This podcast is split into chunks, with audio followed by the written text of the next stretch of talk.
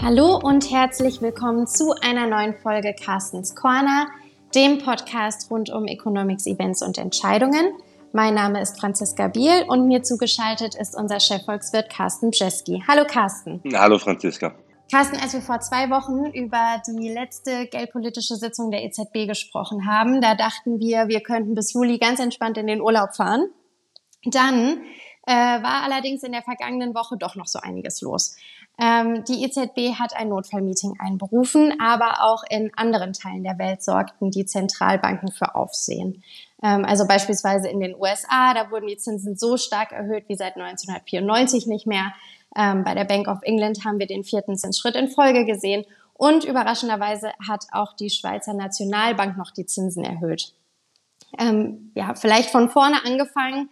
Ähm, EZB Emergency Meeting, also so ein Notfallmeeting eine Woche nach dem regulären Meeting. Das ist ja doch was Besonderes. Ähm, was war denn der Grund dafür, dass die EZB nach so kurzer Zeit schon wieder zusammengekommen ist? Naja, der Grund ist ganz deutlich, es muss dann brennen. Ne? Wenn, wenn die EZB also weniger als eine Woche halt nach einem wichtigen Treffen wieder zusammen, zusammenkommt, dann, dann muss es brennen.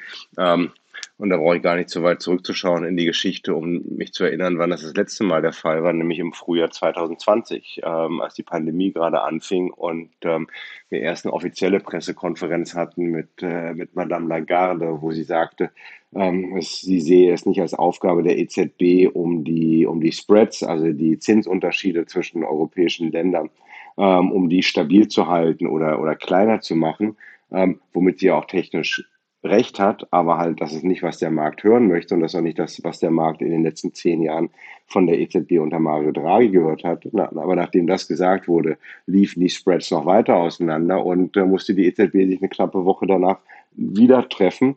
Damals hieß es am Küchentisch von Christine Lagarde wegen ähm, Lockdowns und ähm, bekamen wir dieses ähm, PEPP-Programm, also das äh, Pandemie-Notfallaufkaufprogramm. So, und so ähnlich haben wir, haben wir jetzt ja auch gehabt. Wir haben eine EZB, die angekündigt hat, dass sie im Juli die Zinsen erhöhen will, dass sie im September nochmal nachlegen will, dass das Anleihenkaufprogramm beendet wird zum Ende diesen Monats. Und ähm, daraufhin stiegen vor allem die Zinsen auf italienische Staatsanleihen und bekam die EZB wohl so viel Angst, ähm, dass sie sich gezwungen sah, um nicht nur ein Geheimtreffen zu machen, sondern auch dann mit einer Pressemitteilung danach rauszukommen, in der gesagt wurde, okay, ja, wir reinvestieren jetzt die fälligen Anleihen.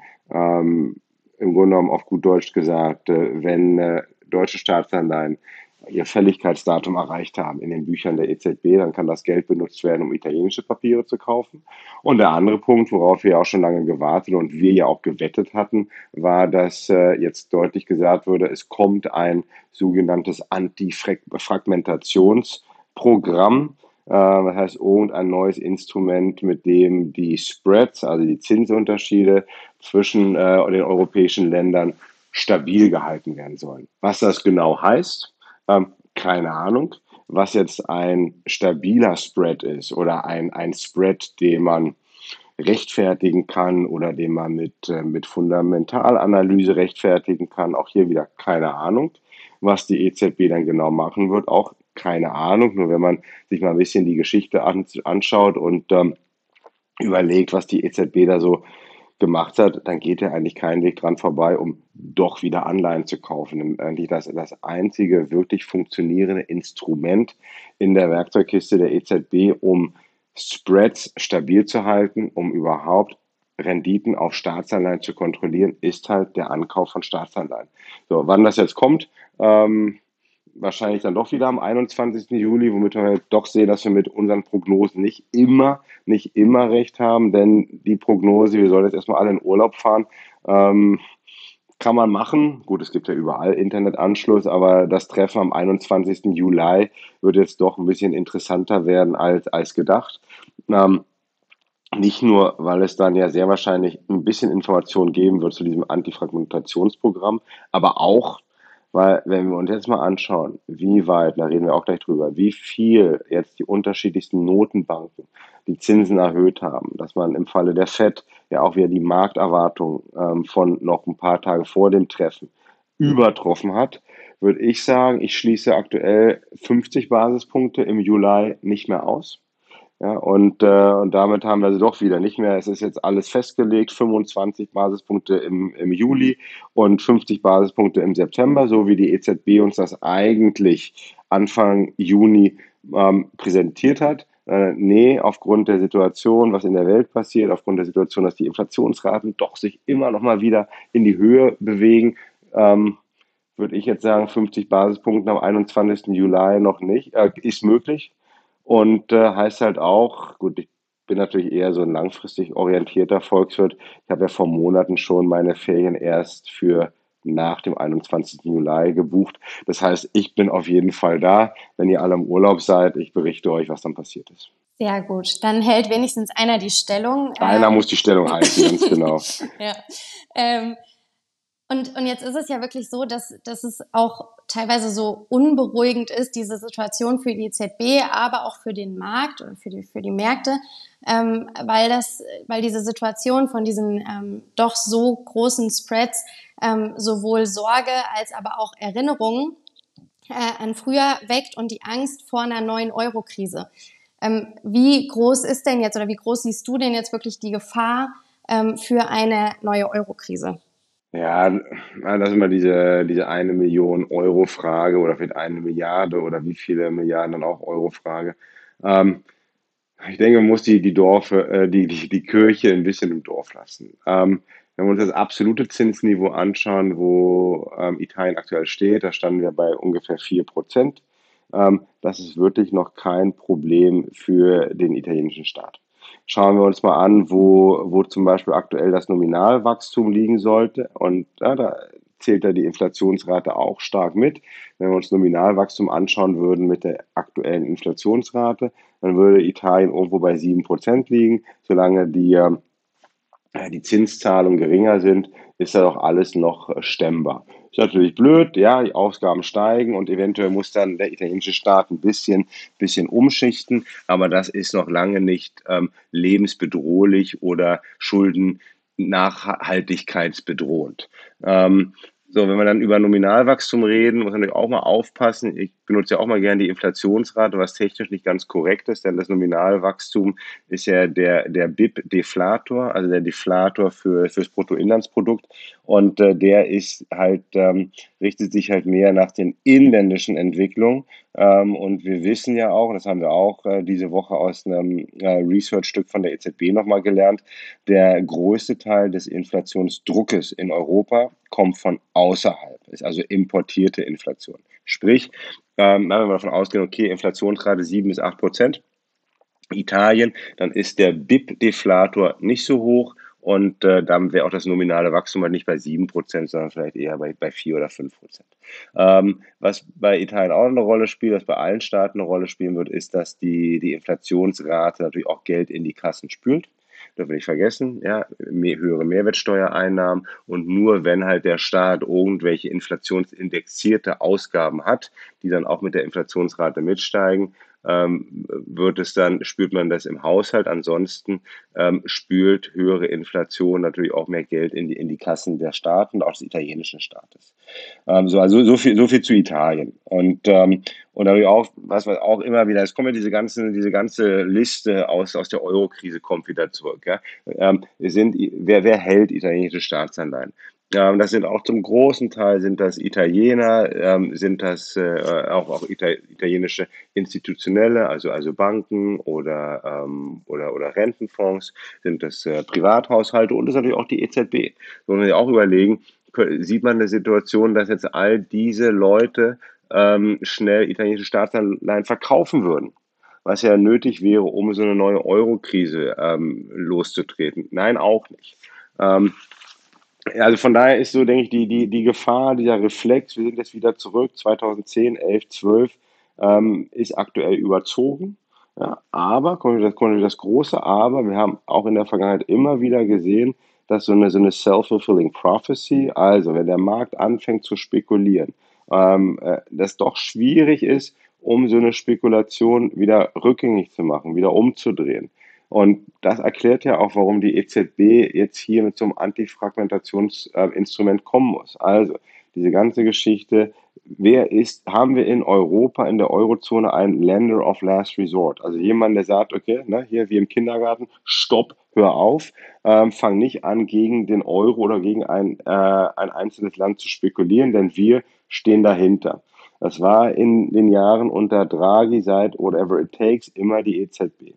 Und jetzt gab es wieder Zweifel, ist die EZB immer noch bereit, diese Rolle zu übernehmen? Kann die EZB diese Rolle übernehmen, wenn ich jetzt ja in eine Phase hineingehe, wo ich die Zinsen erhöhen muss? Ähm, schwierig.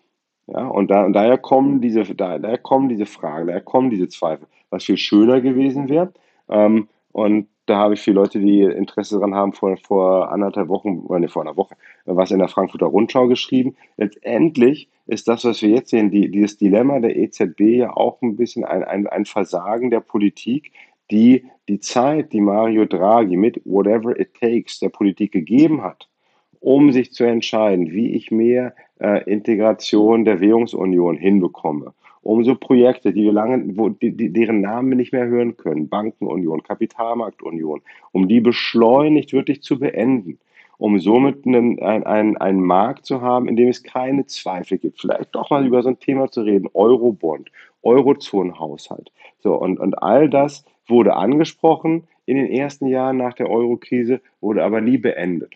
Und darum ist die EZB jetzt da, wo sie ist. Ist das eine neue Eurokrise? Nein. Ähm, können wir ausschließen, dass es zu neuen Spannungen kommt? Nein, auch nicht. Jede Krise hat wieder ein anderes Gesicht. Ja, ich, höre mich da wahrscheinlich so an wie so ein, so ein, europäischer Politiker. Europa ist besser auf eine nächste Krise vorbereitet.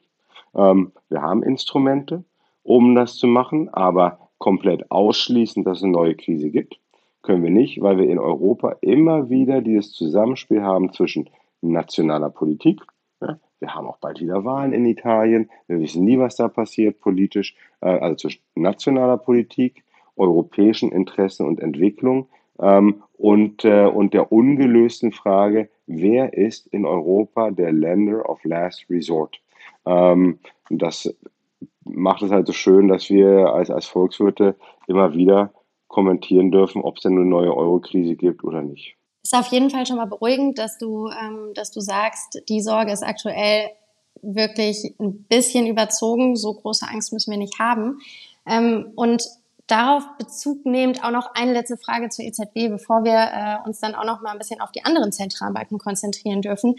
Ähm, du hast vorhin gesagt, ähm, das Ankaufen von Anleihen, das ist das, was jetzt letztlich äh, die Spreads vielleicht wieder ein bisschen einengen wird. Sicherlich. Aber in der Vergangenheit hat ja auch wirklich schon bereits wirklich nur die reine Ankündigung eines Instruments, also Stichwort OMT, ähm, bereits dafür Sorge getragen, dass die Staatsanleihe-Renditen äh, nicht aus dem Ruder laufen, beziehungsweise sich wieder ein bisschen beruhigt haben. Und jetzt auch in diesem Fall, also direkt nach diesem ähm, Notfallmeeting, ähm, haben sich die Märkte ein bisschen beruhigt. Andererseits haben jetzt auch Äußerungen einiger Ratsmitglieder ähm, in dieser Woche dann wieder zu einem ganz starken Anstieg der Staatsanleiherenditen geführt.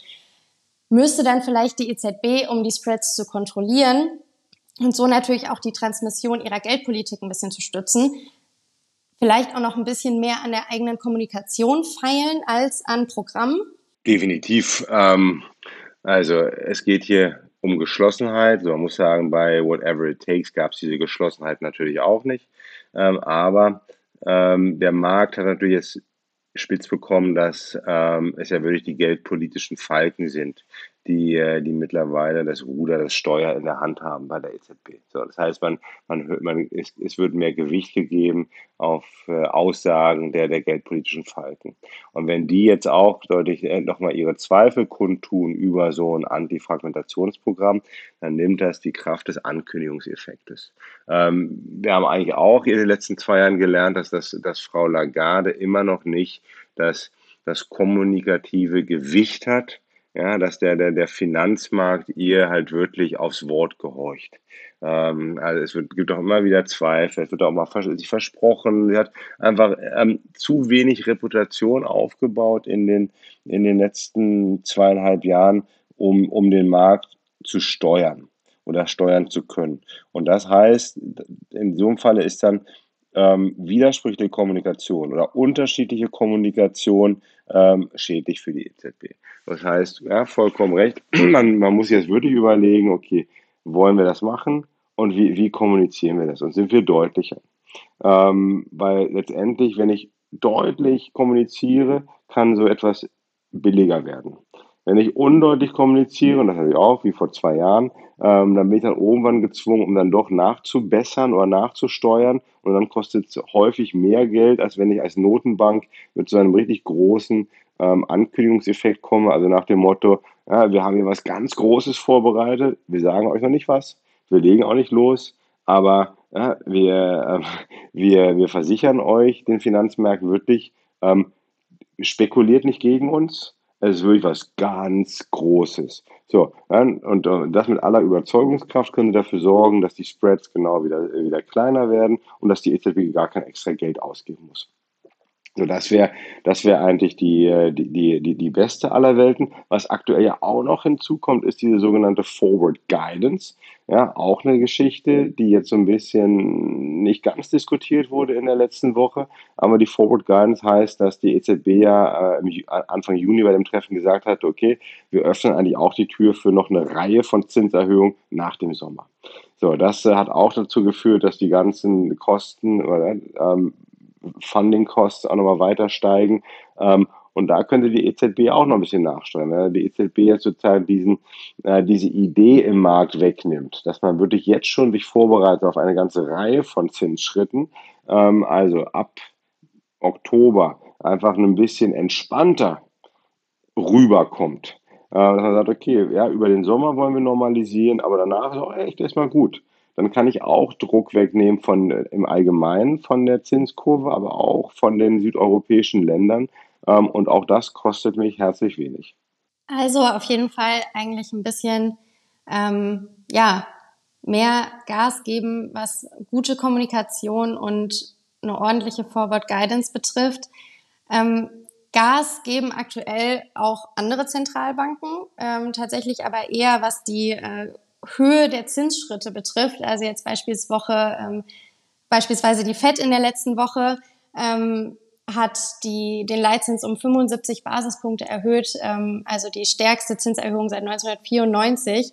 Ähm, und auch für die weiteren Sitzungen in diesem Jahr werden ja wirklich noch deutliche Zinsschritte erwartet. Jetzt geht das doch aber auch wirklich auf Kosten des Wirtschaftswachstums eventuell, oder? Ja, nicht nur eventuell, definitiv. Ähm, ja, man, das ist ja auch, was jetzt auch der, der Markt auf einmal wach wird, sagt, oh, es können wir eine Rezession bekommen. Ja, natürlich können wir eine Rezession bekommen.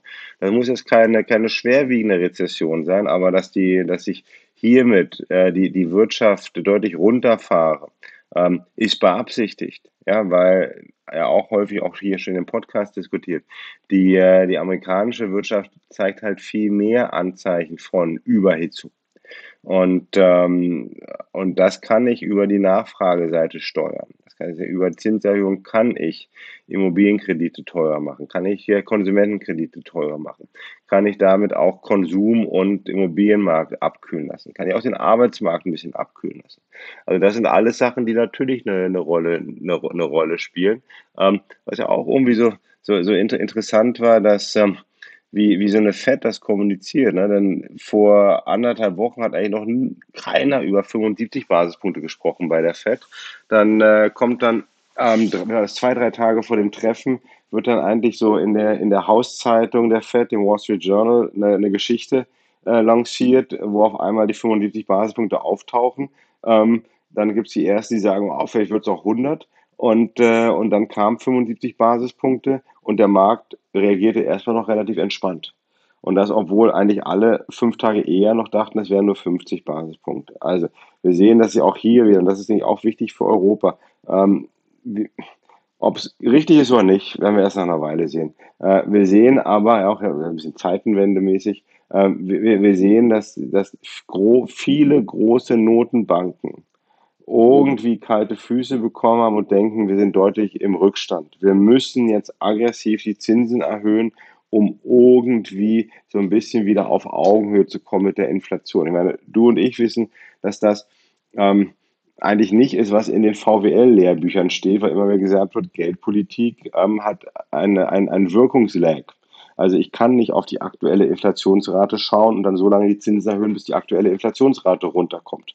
Weil ich brauche sechs bis neun bis zwölf Monate, bis ich wirklich sehe, wie diese, diese Geldpolitik sich auswirkt. Aber die Notenbanken, vor allem die FED und die EZB scheinen auch in diese Richtung zu gehen, sagen jetzt, okay, wir müssen jetzt so lange erhöhen und abstoppen, ähm, bis die, die Inflation runterkommt.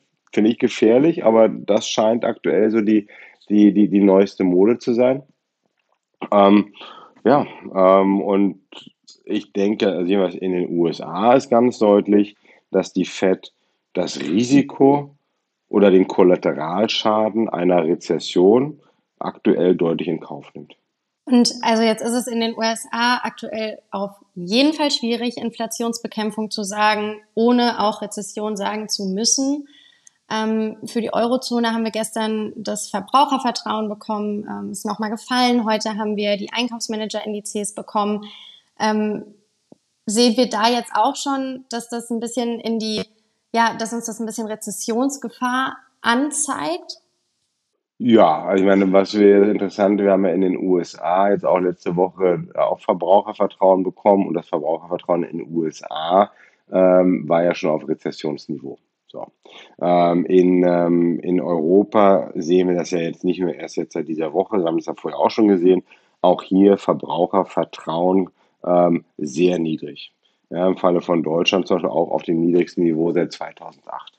Das ist also auch Rezession. Ähm, was wir ja in den ersten Monaten des Jahres gesehen haben, war, dass die, die Industrie, verarbeitendes Gewerbe, dass die noch relativ ähm, solide waren.